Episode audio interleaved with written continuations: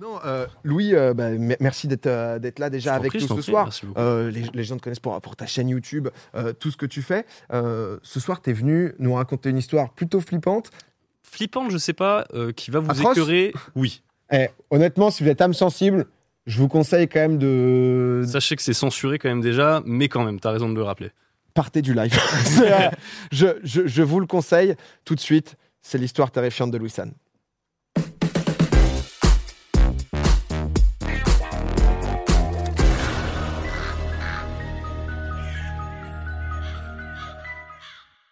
Alors, rebonsoir. Je vais vous parler du coup de l'histoire de Issei Sagawa. Et peut-être, ça vous dit quelque chose, parce qu'il a fait un peu la, une, pas des journaux, j'ai envie de dire, mais la une de quelques articles ces derniers temps. Et l'histoire, donc euh, je raconte habituellement des histoires japonaises, mais celle-ci, elle a la particularité de se dérouler à Paris. On va commencer tout de suite le 13 juin 1981 dans un taxi. Donc un taxi, très simplement, on va avoir tout simplement un chauffeur et à l'arrière un petit japonais très fébrile, très mince, un peu fragile, et il a pourtant, à l'intérieur du coffre du taxi, deux grosses valises. Les deux grosses valises, eh bien, on se demande ce qu'il y a. Mais étant donné les valises, le chauffeur de taxi s'est dit, bon, je vais le déposer peut-être à l'aéroport, ou alors à un hôtel. Eh bien, pas du tout. La destination de ce petit japonais, eh bien, c'est le bois de Boulogne. Alors, il arrive, il prend les deux valises, et elles sont vraiment énormes par rapport à sa taille. Donc il va les tracter dans tout le bois de Boulogne. Ça va être long, ça va faire du bruit. Il va lutter, on sent que vraiment elles sont difformes par rapport à lui. Et il arrive enfin devant un lac et il les pose, il se repose un petit peu, il admire un petit peu aussi le soleil couchant sur le lac qui se reflète dans l'eau. Et à ce moment-là, il va y avoir un Français qui va arriver derrière lui, il va lui poser la question Eh monsieur, euh, c'est à vous les valises Tout simplement. Et là, il va avoir une réaction très compliquée il va être en panique, il va plus trop savoir quoi répondre, et dans un réflexe presque moteur, il va dire non, c'est pas les miennes. Alors, ni une ni deux, le français, qu'est-ce qu'il fait? Il prend la valise, il l'ouvre, et il va voir ce qui va le traumatiser pour toute sa vie. Il va voir un corps découpé, en décomposition, et il va voir un temps de blanc jusqu'à ce qu'ils disent c'est un meurtrier, arrêtez-le. À ce moment-là, le japonais, il comprend dans quelle situation il est, il va prendre les jambes à son cou et partir. Le français, je vous avoue, il va rester là, il est courageux mais pas téméraire, il va appeler la police, qui va arriver quelques dizaines de minutes plus tard, et va ouvrir également la deuxième valise qui avait exactement le même contenu. Et c'est comme ça que commence l'histoire de Issei Sagawa. Alors, ce que j'aime bien dans les histoires, c'est toujours avoir un peu, pas une morale, mais quelque chose qui reflète la société japonaise. Pas juste une histoire d'horreur pour une histoire d'horreur. Et à votre avis, cette histoire, qu'est-ce qu'elle reflète? Eh bien, c'est est-ce que dans la vie, si on a un bon carnet d'adresses, on peut se sortir de toutes les situations? On a envie de dire non, un réflexe, Ouais. clairement. Mais si je vous pose la question, c'est qu'il y a un fond de vérité là-dedans.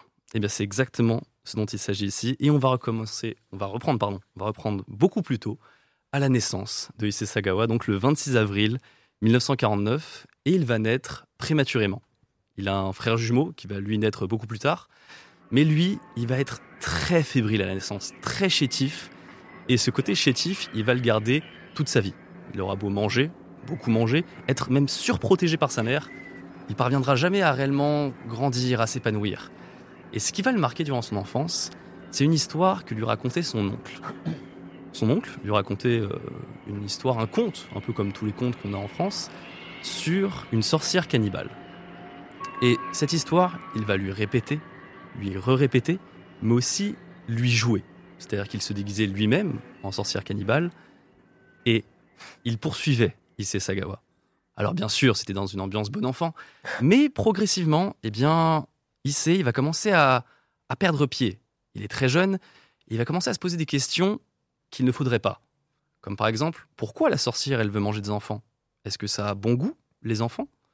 Et donc, il va, ça va le hanter, ça va hanter ses rêves, ou plutôt ses cauchemars. Il va commencer à faire les mêmes cauchemars, en boucle, en boucle, avec cette sorcière cannibale. Et il va arriver donc à l'école, je vous rappelle qu'il est encore euh, au primaire, il se retrouve avec ses camarades et il commence à se demander, euh, est-ce qu'ils ont bon goût? Ah. C'est comme ça qu'il grandit et donc on passe à l'adolescence. À l'adolescence, eh bien, euh, quelque chose à noter, c'est qu'il ne sera pas harcelé. C'est pas un enfant harcelé. En revanche, il a une piètre confiance en lui. Vraiment, c'est un gros, gros souci chez lui. Il se trouve laid, hideux, moche. Contrairement à quelque chose qu'il adore, qu'il vénère presque, c'est la peau blanche. Alors c'est déjà un critère de beauté dans beaucoup de pays et au Japon aussi, mais lui c'est un niveau maladif, à tel point que forcément il va commencer à vouer presque une sorte de culte envers les Européennes. On commence à comprendre vers quoi on s'embarque. Petit à petit. Il grandit, il grandit, et le premier incident, c'est en 1972. On est à Tokyo, il se balade tranquillement dans les rues de Tokyo, et il va croiser une personne grande, élégante, belle, sans mauvais jeu de mots, c'est une Allemande. Cette Allemande, elle va se retrouver dans une ruelle toute seule, un peu sombre, et Issei Sagawa va en profiter.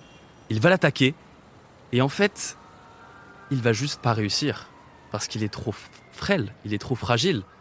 La, femme va être bien sûr surprise au début, mais va rapidement le maîtriser et va appeler la police.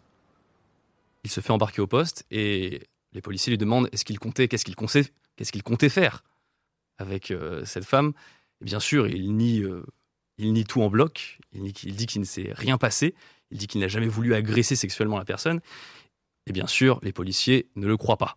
En revanche, ce qui est assez ironique, c'est que il disait vrai. Il ne comptait réellement pas l'agresser sexuellement pour le coup. Il comptait juste croquer dans sa chair, au sens littéral. Juste. L'ambiance. Voilà. Et c'est là où va intervenir euh, un personnage très important, c'est le père de Issei Sagawa, Akira Sagawa, qui est un homme extrêmement influent, extrêmement riche, et qui va d'un claquement de doigts faire sortir de garde à vue son fils. Alors, je ne sais pas si vous connaissez un peu la justice japonaise, mais c'est loin d'être facile de faire ça. Et il va y avoir juste une chose à faire en l'échange de cette libération, c'est que Issei Sagawa, doit passer des examens, des examens mentaux. Et les examens vont conclure sur le fait que Issei a un trouble psychique, un trouble psychique assez important. Et donc, euh, son père va décider de l'éloigner un petit peu du Japon pour ne pas avoir trop de soucis. Et il va avoir la bonne idée de l'envoyer en études à la Sorbonne, à Paris. On envoie un potentiel cannibale qui a un fétichisme pour les européennes à Paris. Autant vous dire qu'il a un buffet en face de lui. Donc en arrivant à Paris, c'est pas un étudiant lambda. Il a beaucoup d'argent grâce à son père. Il va avoir un magnifique appartement. Il va avoir beaucoup de produits de luxe, mais il va aussi surtout se payer énormément de prostituées. Beaucoup, beaucoup de prostituées, jusqu'à ce qu'il fasse une rencontre. Lorsqu'il a 30 ans, il va rencontrer Renée. Alors Renée, c'est une femme néerlandaise qui euh, étudie elle aussi à la Sorbonne. Et quand il va la voir, il va avoir le choc de sa vie. Pour lui, ça représente tout, une, toute une perfection vraiment vivante à ses yeux. Une, vraiment une véritable déesse. Il va tomber fou amoureux. Et c'est cet amour qui va se transformer en quelque chose de bien plus sombre. Parce que les histoires de cannibales, c'était bien derrière lui. C'était vraiment au Japon. Il avait laissé ça au Japon. Il était en France. Il avait complètement oublié ça. Mais on se rapproche de la date fatidique, le 11 juin 1981. Le 11 juin 1981, eh bien, Issei Sagawa va, dire tout simplement à René qu'il a un devoir à faire pour l'école. Très simple, il doit euh, réciter des poèmes expressionnistes allemands.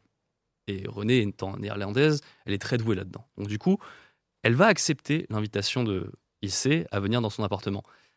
Elle est un peu réticente au début. Elle n'est pas sûre de vouloir y aller, mais elle se dit après tout, il est tout fébrile, même s'il y a quelque chose qui se passe, elle pourra le maîtriser. C'est comme ça qu'elle va donc dans la chambre, dans l'appartement, pardon, et euh, elle va en finir au plus vite. Elle allume l'enregistreur et elle commence à réciter les poèmes expressionnistes allemands. À ce moment-là, Issei, il est vraiment subjugué par la femme et on ne sait pas vraiment s'il écoute ce qu'elle dit. Plutôt, il observe les lèvres bouger et soudain, il se lève pour aller dans la cuisine. Il va dans la cuisine, mais c'est dans l'angle mort de René. Elle ne peut pas voir vraiment ce qui se passe. Donc, elle, pour comprendre l'ambiance, elle, elle est en train de réciter des poèmes expressionnistes allemands qui d'ailleurs traitent de la mort. Et derrière elle, il y a un 22 long rifle, 22 mm, avec au bout Issei Sagawa, prêt à tirer. Il avait vraiment bien minutieusement préparé son affaire, parce qu'il y avait même un silencieux sur l'arme. Donc elle, elle va tourner la page, prendre une inspiration, Lui, il va bloquer sa respiration et il va tirer.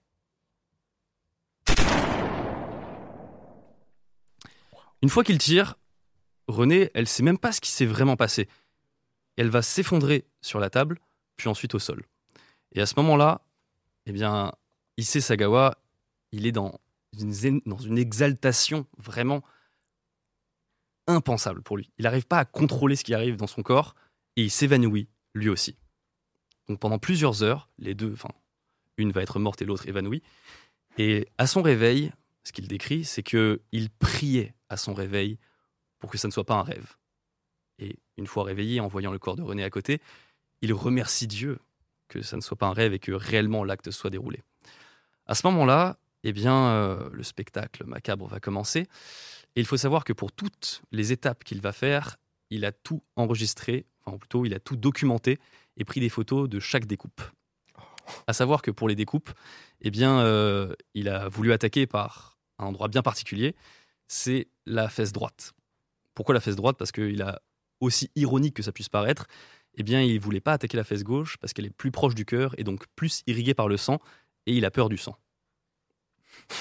Alors, il se heurte à quelque chose de très euh, drastique, on va dire, pragmatique, c'est qu'avec les dents, il a beau forcer, rien à faire. Avec un couteau, rien à faire. Ce qui fait qu'il va calmement aller au marché du coin, acheter un couteau de boucher, et tout va devenir plus facile. La suite, je vous laisse l'imaginer, mais on se retrouve donc proche du 13 juin 1981, lorsqu'il va aller à Boulogne. Mais avant ça, avant de se décider, en fait, il comptait plutôt la mettre dans un congélateur. Sauf que, appartement parisien, il n'avait pas de congélateur. Et il devait faire vite, parce qu'après deux jours, un corps en décomposition, ça sent. Et les mouches étaient bien présentes en été. Donc c'est comme ça qu'il a décidé de mettre le corps dans deux valises différentes et qu'il s'est fait prendre. Donc une fois enfui du bois de Boulogne, ce que je vous ai raconté au début, eh bien il s'est fait capturer par euh, la police française quatre jours après, euh, après cette découverte. Et là, ce qui va se passer, c'est vraiment complexe. Parce que lorsqu'il est arrêté, déjà, il va émettre aucun regret. Il va juste dire aux policiers si j'avais eu un congélateur, vous ne m'auriez jamais trouvé. Et donc, il va y avoir des examens qui vont être faits sur la personne d'Issei pour juger est-ce qu'il est apte ou non à être jugé. Et euh, le corps médical français va conclure sur le fait que non, ce n'est pas possible, il n'est pas responsable de ses actes. Il va donc, il va donc, être, il pardon, être interné dans un hôpital français pendant un an. Et c'est là où réintervient Akira Sagawa, le père. Il va le faire sortir et il va donc le faire rapatrier au Japon. Et au Japon, eh bien, vous savez, il y a la justice japonaise qui est différente de la, justice française.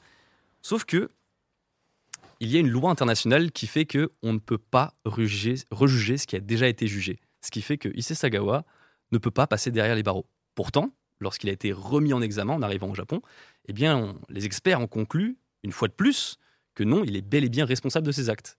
Mais non, rien à faire. Le père a trop de connexions et donc il se retrouve juste dans un hôpital, interné, pendant juste trois ans.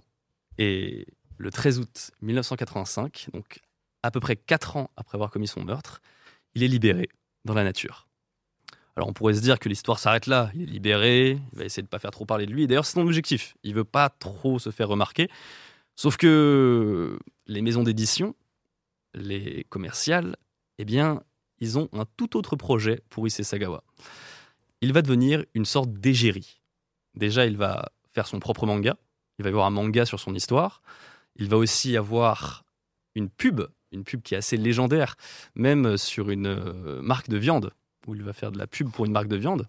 Et le pire de tout, c'est lorsqu'il va tourner euh, un film X qui reprend tous les détails de son crime.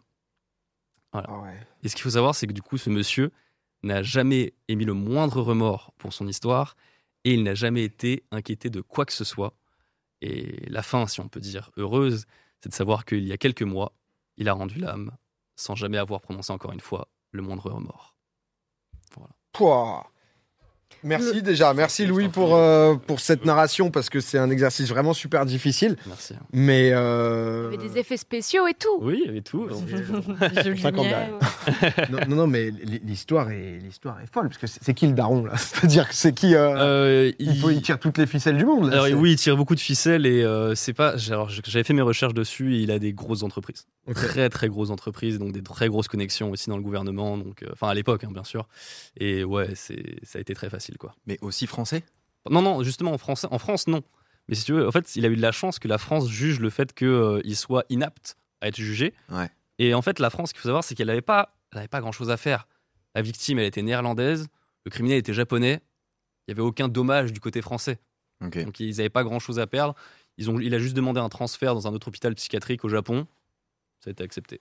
Et du coup, pas possible de, de- de rejuger. Euh, je voyais des gens qui demandaient c'est une histoire vraie. Bien sûr, Euh, bien sûr, tout à fait, elle est totalement vrai. Une histoire vraie que bah, tu es, venu nous conter parce que, euh, encore une fois, bravo et merci, parce que tu sors, euh, tu sors un bouquin, donc Jiken, avec des, des histoires euh, que dans une ambiance euh, terrifiante, horrifique. Ouais, c'est que c'est que dans cette ambiance-là. C'est vraiment que dans cette ambiance-là, et c'est, je vous le dis, celle que j'ai racontée, c'est loin d'être la pire. Oh, Nice. Comme voilà. ça, euh, voilà. des gens qui étaient en train de manger. Moment, tellement j'en ai- dans l'histoire. J'en ai un pour chacun du coup. Le Mais merci toi, beaucoup. et Ah, trop j'ai- cool. Je les ai mis dans l'ordre. Normalement, ils sont tous. C'est euh, trop gentil, merci beaucoup, euh, honnêtement, Louis. Et, Comment tu as eu l'idée de faire ce bouquin Alors à la base, en fait, ça vient de. Il y a tout un processus. C'était YouTube et euh, YouTube qui m'a censuré. Du coup, j'ai voulu faire ailleurs. J'ai fait sur Audible et après avoir fait sur Audible, et ben il y a Elsa enfin Michel Lafont qui m'a qui m'a dit bah let's go pour pour le livre quoi. Bah écoutez, avec, avec plein d'histoires en tout Ils cas. sont Les bon. histoires, elles sont toutes illustrées aussi. Elles sont toutes illustrées par Nogi-san qui a fait un formidable travail d'illustration. Donc euh, ça permet de se mettre encore plus dans l'ambiance et euh, ça j'apprécie beaucoup. Typiquement, non, mais en, en- en tout cas, vraiment félicitations parce que Fais attention là où tu ouvres le livre. hein, pour Ouais, c'est ouais, vrai que ouais, c'est vrai, on va, on va faire attention. Non, mais merci beaucoup ouais, d'être venu en live bah, pour, euh, pour nous raconter ça, parce qu'encore une fois, euh, faire ça en live comme ça d'une traite, c'est vraiment vraiment un exercice difficile. Et, et putain, l'histoire, j'avoue que c'est- vrai qu'à l'époque, ça avait dû faire aussi un peu les, de bruit. une des journaux, mais je sais pas si ça fait vendre du coup d'avoir un cannibale en pub Charal, quoi. Genre, En fait, je, bizarre, ouais. je serais pas motivé par me dire tiens, je vais me prendre deux steaks là. Ouais, c'est- c'était ultra macabre, mais c'était vraiment pas la même période. Faut s'imaginer ça dans les années 80. euh, Ouais. C'était, euh, il y avait un peu une- aussi une libération des mœurs et c'était interdit d'interdire. Donc du coup, euh, il y avait tout ce côté, euh, bah, c'est intéressant, on a, on a envie d'avoir son, son, enfin, son retour, son feedback, j'ai envie de dire, sur l'expérience. Et euh, il y a aussi une autre histoire, en fait. euh, pourquoi il a été popularisé, en fait? C'est parce qu'à un moment, il y a eu un autre criminel au Japon qui était, euh, qui était donc tueur en série, qui s'attaquait à une, des cibles bien particulières. Et en fait, la police japonaise a utilisé Issei Sagawa pour essayer de comprendre en fait l'état mental et le, le Ah. comportement mental de l'autre tueur. Mode de fonctionnement. On dirait vraiment un animé ou un manga, c'est-à-dire qu'on utilise vraiment un tueur contre un autre tueur. C'est Ok, d'accord. euh, Non, après on dit que c'est il y a longtemps, sais, mais ça m'étonne pas trop parce que quand on voit euh, cette euh, over marketing qu'il y a eu autour de Dahmer notamment, euh, enfin je veux dire, euh, ça m'étonne pas des masses non plus. Enfin comme comme Louis l'a dit, c'était une autre époque donc c'était encore plus hardcore le fait le fait qu'il ait tourné une pub euh, par Ah exemple. ouais. Mais tu vois encore aujourd'hui et même posthume, euh, ça- c'est c'est des trucs. Ah euh, bah à on la télé, tu vois, il y avait on genre le- dans, dans On est en direct, je crois, enfin l'émission de, de Léa Salamé, t'avais le serpent où il y a eu toute Ah une oui, série mais à j'ai Netflix vu et ça. tout. Mais c'est vrai que bah, sur TPMP, ils te mettent l'intégrale. T'as du braqueur, du machin, du truc. Mais Ouais. bon, c'est c'est un autre sujet. Mais, euh, mais on n'est pas si loin que ça non plus de justement euh, de, de, de tout ça. Mais en tout cas, Louis, honnêtement, merci beaucoup Merci. euh, d'être venu. Merci beaucoup Ouais. pour le cadeau. Euh, très bonne soirée. Bonne soirée. Euh, encore euh, félicitations, il est venu, il nous a plié un, un classique.